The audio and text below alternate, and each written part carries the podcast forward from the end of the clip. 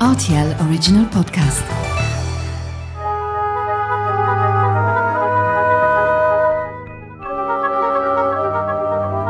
La route des vins du Luxembourg. Bonjour Corinne, Bonjour Mathieu. Comment vas-tu? Merci, et toi? Ça va, très bien, très bien avec ce, ce magnifique soleil. Mm, Et la chaleur Ouais, la chaleur, très important les- la chaleur. Corinne, euh, tu m'accueilles ici, nous sommes rue des Prés, domaine Cox à Rémiche, hein, c'est ça? Exactement, Ouais, exactement. Magnifique euh, endroit. On est là pour parler aujourd'hui euh, de l'été, hein, euh, du mois d'août, qui est aussi un mois où on, on consomme du vin. Alors des, des vins qui sont parfois un, un peu plus frais, un peu plus euh, aromatiques.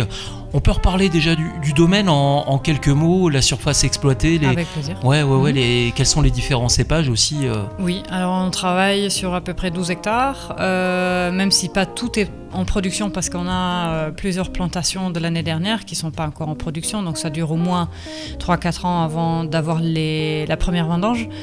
Euh, et on travaille sur à peu près 50 différentes parcelles. Donc euh, sur 10 km, on trouve ces 50 parcelles de Stade Prédimus jusqu'à Schwebsange. Et euh, sur ces 50 parcelles différentes, on trouve euh, au total 15 euh, ou 16 cépages différents. Donc euh, on travaille vraiment sur beaucoup de cépages différents. Si on va dans d'autres régions viticoles, on en trouve peut-être 3, 4, 5. Chez nous, au domaine, c'est 15. Alors la variété est effectivement euh, impressionnante. On en parle plus tard, mais on sait déjà qu'on a des, cépages qui sont euh, cultivés euh, pas souvent dans le sud de la France. hein. Vous avez fait ce, pari, un pari qui a été gagnant. hein. D'ailleurs, on le verra au niveau des, des différents résultats. Et donc, tu nous as préparé une petite sélection euh, de vins qu'on aura l'occasion de, de boire euh, dans le courant de l'été. hein, c'est ça? Exactement. Et donc on va commencer par un crément, puisque le crément bah, c'est un vin qui est, qui est extrêmement consommé euh, l'été pour son côté euh, désaltérant, rafraîchissant. Exactement. Donc les Luxembourgeois, ils ont l'habitude de boire du crément hein, vraiment à n'importe quelle occasion, que ce soit pour le, dé- le petit déj, que voilà pour l'apéritif avant de passer à table à midi, et pareil pour la soirée. Donc le crément, il ne doit pas manquer dans, dans, les caves euh, de nos clients. Donc euh, moi, pour euh, aujourd'hui, j'ai sélectionné la cuvée extra brute. Donc la cuvée extra brute, comme le nom l'indique, extra brute, ça veut dire qu'il y a un peu moins de sucre que dans le brut. Brut, ça veut dire qu'il y a à peu près jusqu'à 12 grammes par litre de sucre. Dans l'extra brut, ben, on diminue, on est jusqu'à 6 grammes par litre de sucre. Donc on est sur quelque chose qui semble peut-être un peu plus sec, pas forcément. Ici, on travaille avec euh, un assemblage qui contient beaucoup de pinot gris. Le pinot gris, euh, quelque chose de très fruité aussi dans le crément, euh, bah, où justement il remplace un tout petit peu le, sucre qui manquerait. Et donc c'est un crément très rafraîchissant. Ça reste léger, donc justement quand il fait, chaud à l'extérieur, c'est très agréable à boire. Alors rappelons la, la conception de, de ce crément, tu parles de sucré. En fait ce sucré c'est un apport qui vient du fruit, mais également de la liqueur qu'on ajoute au moment de la conception. On peut parler de ce processus Bien sûr, bien sûr. Donc le crément, en fait, c'est la méthode traditionnelle de faire un, un vin effervescent. Donc la méthode traditionnelle veut dire quoi? On a en fait deux fermentations. Une première euh, juste après la récolte des raisins. Donc le jus de raisin va être fermenté en vin, un vin de base. Et puis on va refermenter le vin de base et cette fois-ci en bouteille. Donc la, deuxième fermentation euh, sera faite en bouteille. Et si tout marche bien, en bouteille, bah, la levure va avoir mangé tout le sucre restant dans la bouteille.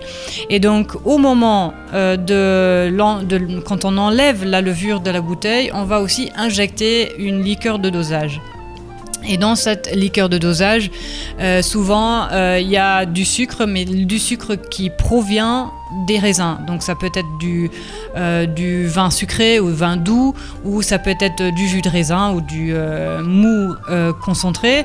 Donc c'est avec un apport de sucre provenant du raisin qu'on va jouer sur l'équilibre de l'acidité et du sucre à la fin. Est-ce que c'est cette liqueur qui apporte l'identité au crément ou c'est vraiment le vin de base? Ah non, c'est le vin de base. Euh, pour moi, c'est clair et net. Surtout si on parle d'un extra brut ou même d'un dosage zéro, il n'y a pas beaucoup de sucre. En fait, c'est juste en jouant sur cet équilibre pour que ce soit peut-être pas assez, sec- pas trop sec, pas trop acide. Euh, mais la base, c'est vraiment le vin. C'est clair et net. Si par exemple on ne mettait pas de liqueur ou on ne mettrait pas de sucre scientifiquement ou chimiquement, qu'est-ce qui se passe Euh, ça se boit très bien aussi, mais pour la plupart des gens, ils préfèrent quand même qu'il y ait un- un- un- une touche sucrée. Euh, c'est pas forcément que, ce soit, que c'est sucré, mais c'est juste que euh, ça équilibre avec l'acidité. Donc souvent un crément qui n'est pas dosé, donc où on ne met pas de liqueur de dosage, euh, on a un crément euh, où voilà, on a peut-être un peu trop de fraîcheur. On va passer au vin blanc. Corinne Cox, je le sais, tu aimes sortir des sentiers battus. Tu es original. Tu nous proposes pas un Riesling, euh, un Rivaner non plus, mais un Cabernet blanc. Comme c'est original. Voilà, Ouais, voilà. ouais, ouais. Donc un cabernet blanc, c'est un cépage euh, blanc. euh, comme le nom l'indique d'ailleurs. Souvent les gens me disent Oh, mais, mais je connais Cabernet, je connais. Mais en fait, les gens connaissent Cabernet Sauvignon ou Cabernet Franc, mais pas le Cabernet Blanc. Le Cabernet Blanc est issu d'un croisement ou de plusieurs croisements dans différents cépages. Donc il y a aussi un Cabernet qui se trouve euh, caché dans, ce croisement-là. Et on parle en fait du Cabernet Blanc d'un vin futur, d'un vin du futur ou d'un cépage du futur. Parce que c'est un cépage qui est plus durable euh, parce qu'il est plus résistant par rapport aux maladies des vignes. euh, comme le mildiou ou l'oïdium. Donc euh, du coup, on a besoin de, le traiter beaucoup moins que d'autres cépages classiques, même si c'est un traitement bio, mais rien n'empêche, il faut quand même un traitement. Et donc du coup, le Cabernet Blanc, euh, je le vois vraiment comme un cépage et bien sûr aussi du coup d'un vin du futur, parce que ce sont ces cépages-là qu'on va pousser de plus en plus et planter de plus en plus euh, aussi au Luxembourg. Et en termes de besoin d'eau, ce Cabernet par rapport à un cépage traditionnel du Luxembourg, Pas de différence. Donc c'est surtout euh, par rapport à sa résistance par rapport aux maladies des vignes. Et euh, donc là, on parle en fait d'une vigne euh, qui a à peu près 10 ans. Donc on commence à avoir un, un cabernet blanc avec un peu plus de profondeur. Ça reste toujours un vin assez léger, fruité et avec un aromatique quand même très spécifique cabernet blanc. Donc on retrouve souvent des arômes de poivre ou de poivre en vert, un peu comme dans le, dans le cabernet sauvignon, euh, mais du rouge du coup. Mais ici on est sur, euh, quelque chose de, blanc, de frais, euh, quelque chose qui marche bien sur les entrées, mais aussi comme un, un vin d'été, un vin de terrasse. Et concernant ce Cabernet Blanc, on est sur un millésime euh, 2019, donc un, tout petit peu euh, ancien finalement. Pour quelle raison? Au Luxembourg, de toute façon, on les boit un peu trop jeunes, les vins de manière générale. Nous, on vinifie quand même les vins pour euh, une garde, donc c'est pas forcément toujours le cas qu'on doit les boire dans les deux ans. Euh, donc moi, je trouve qu'un Cabernet Blanc euh, de 2019, il est très frais encore. Euh, même l'année prochaine, il sera encore très bon. Donc euh, pour le Cabernet Blanc, vraiment, ça vaut la peine d'attendre un tout petit peu. Il y a un vin qui est très intéressant, qui est celui qui figure au milieu de cette sélection de ces cinq vins. C'est un vin que tu as baptisé Au Naturel, qui est un millésime récent, 2022. À quoi ressemble ce vin? Alors, le l'eau naturelle 2022, donc justement, là, on est sur un vin jeune euh, de l'année dernière. Et là, c'est une vinification euh, avec une intervention minimale. Donc, il n'y a pas de collage, on fait une fermentation spontanée. Euh, on n'a pas ajouté de sulfite. Juste avant la mise en bouteille, on a fait une filtration pour que le vin soit clair. Vu qu'on n'ajoute pas de sulfite, les sulfites sont utilisés pour quoi Donc, euh, les sulfites euh, permettent une protection euh, contre les micro-organismes, donc pas de bactéries qui peuvent pousser dans le vin. Et puis, c'est aussi un moyen de conserver le vin plus longtemps. Et puisque là, dans le eau naturel, on n'en met pas, c'est un vin qui doit être consommé plus rapidement. Donc, c'est pas forcément d'attendre encore trois ans avant d'ouvrir la bouteille. Donc, c'est un blanc aussi, comme le cabernet blanc. Euh, on est sur euh, le cépage Pinot Blanc. On est sur un autre millésime, bien évidemment. Donc, on a quelque chose qui est assez rond pour un Pinot Blanc, très fruité aussi. Il amène quand même une légèreté qui est adaptée à la saison estivale. avec euh, des arômes euh, très différents. Donc on a parlé du côté poivré, citronné du cabernet blanc. Ici on est plus euh, sur des fleurs blanches ou des fruits jaunes. Il y a vraiment un, fruité qui est présent mais sans avoir trop de richesse parce que sinon c'est plus forcément un vin estival quoi. Donc ça, on, le, on, le, boit très bien avec des, des plats frais pas forcément juste en entrée mais aussi en plat. Le haut naturel 2022, il a quand même son identité propre. Donc ici en 2022 il faisait bien chaud, on avait des vins euh, ou des, raisins qui étaient mûrs. Donc ici euh, sur un millésime 2022 on se rapproche quand même plus des 13-14 degrés que du 12 on va dire. Pour quelle raison tu t'es intéressé à ce, genre de procédé? On sort un petit peu du, procédé euh, habituel? Ouais, bon, on, est, on a essayé quand même depuis longtemps d'utiliser euh, ou de faire des vins sans intervention ou avec une intervention minimale, euh, justement pour ne pas enlever quoi que ce soit du mou de raisin ou du vin, euh, pour que le, vin puisse vraiment parler de, là où il vient, du terroir, du, lieu dit, de la Moselle luxembourgeoise. Donc on veut garder cette identité de la Moselle. Est-ce qu'il n'y a pas un risque avec ces vins d'avoir quelque chose de euh, d'oxyder avec le temps? C'est vraiment un vin à boire dans l'année? Comment est-ce que tu, situes euh, les choses? Il y aura certainement une évolution dans le temps. On a un bouchon, donc euh, bien sûr, il y a aussi un échange entre l'atmosphère et le vin, bien évidemment, mais on est quand même sur un vin qui peut se tenir au moins deux ans. Mais c'est vrai qu'il y aura une évolution, mais je parlerai moins d'oxydation, mais plutôt d'évolution sur euh, peut-être un autre aromatique. Il y a également la reine, la reine des vins, celle que l'on retrouve souvent sur les tables au moment du, du barbecue, des salades fraîches c'est le rosé. Euh, vous, ici au Domaine Cox, vous avez décidé donc de travailler un merlot rosé. C'est la première fois? Oui. Euh, bah, le merlot, en fait, c'est bah, un peu le signe euh, du changement climatique à la Moselle. Bah, tout le monde s'aperçoit qu'on commence avec des printemps très précoces.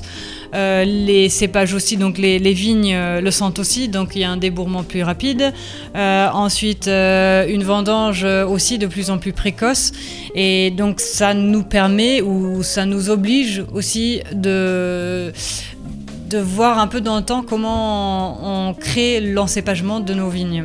Donc au, moment où on doit replanter une vigne, il y a aussi la réflexion à faire. Est-ce qu'on reste sur des cépages qui sont très connus à la Moselle ou est-ce qu'on a une tendance à voir un peu plus au sud euh, qu'est-ce qui se passe, quels cépages sont peut-être adaptés aujourd'hui et surtout aussi dans les, dans les années à venir. Et donc du coup, ça fait à peu près 600 ou 7 ans qu'on a planté aussi un merlot et on le vinifie en blanc et en, rosé pour le moment. Le rouge euh, doit attendre encore un tout petit peu pour avoir euh, l'âge aussi euh, de, la vigne pour faire un, merlot un peu plus corsé et un peu plus riche. Donc pour le moment, on en fait un rosé. Donc c'est le 2022 qui est, qui est un, rosé. Cette vigne a été plantée il y a 6 ans, mm. c'est ça. Aujourd'hui, on sort le premier millésime qui est le millésime 2022.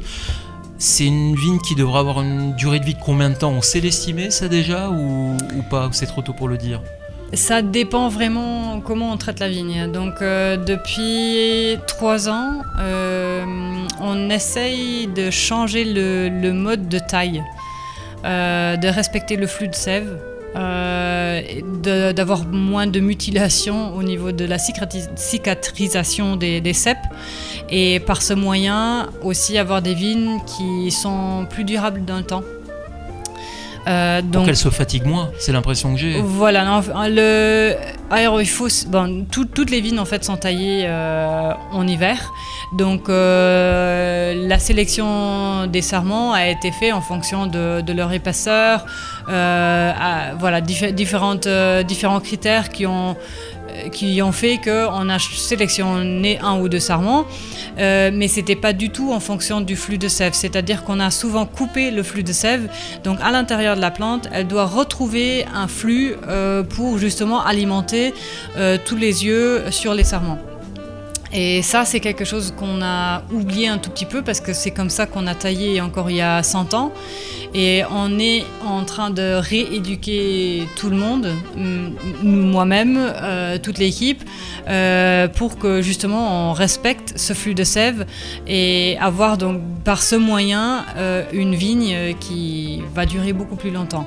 Moi, j'aimerais bien, parler d'une vigne qui, va durer 100 ans, mais bon, il faut il faut voir aussi avec le changement climatique qui amène aussi des maladies. Donc, on a par exemple une maladie qui s'appelle ESCA, qu'on connaissait déjà avant, mais avec le chauffe, avec les températures qui augmentent, on voit vraiment les effets de l'ESCA qui, qui, sont vraiment dominants dans, certaines, dans certains cépages.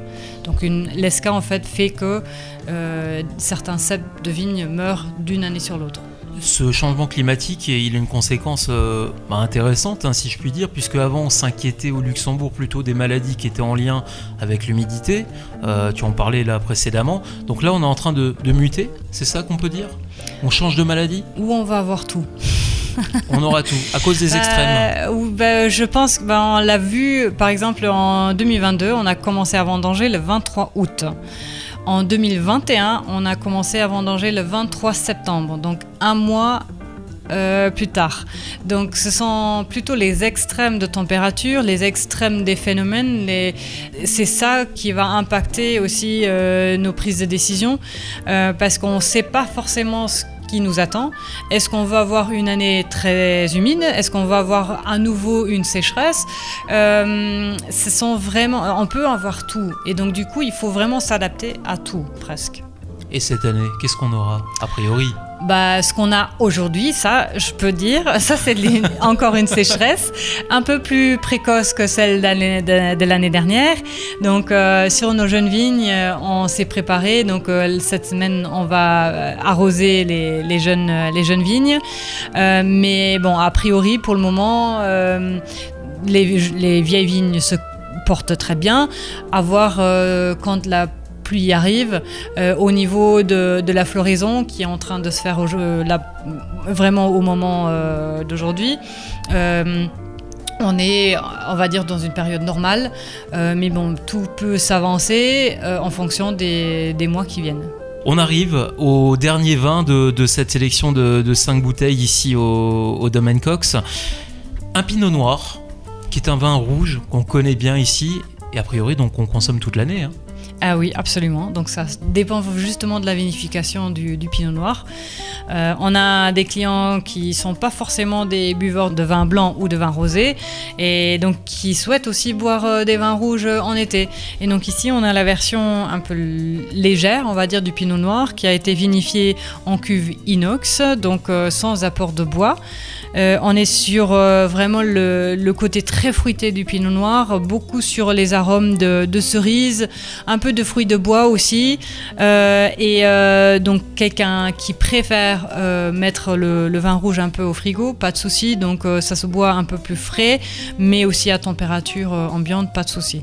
Oui, parce qu'un pinot noir, on peut le boire même à une dizaine de degrés, hein, ça se boit, il hein, n'y a pas de problème. Hein. Exactement. Et donc ici aussi, on est sur la version sans sulfite ajouté. donc pareil, c'est plutôt fait pour consommer plus rapidement, donc dans les deux, deux années à venir. Euh, mais en tout cas, c'est un vin rouge euh, vraiment adapté à la saison estivale. Bon, eh ben merci beaucoup Corinne Cox en tout cas pour cette sélection. On le rappelle, le Pinot Noir 2021 euh, domaine Cox, le Merlot rosé qui est la première cuvée de, ce Merlot de, de ces hein, qui ont été plantés il y a 6 ans, un produit intéressant. Le 2022 au naturel, également ce Cabernet Blanc, là encore originalité de 2019 hein, qui est issu du domaine et l'incontournable cuvée extra brut Cox, car sans crément, j'ai presque envie de dire, il n'y a pas de Luxembourg. Oui, absolument, je, souligne. Merci en tout cas pour tous ces beaux produits et euh, de les mettre à l'honneur. Merci. À bientôt, Corinne. Merci à toi. Au revoir. Bonne journée.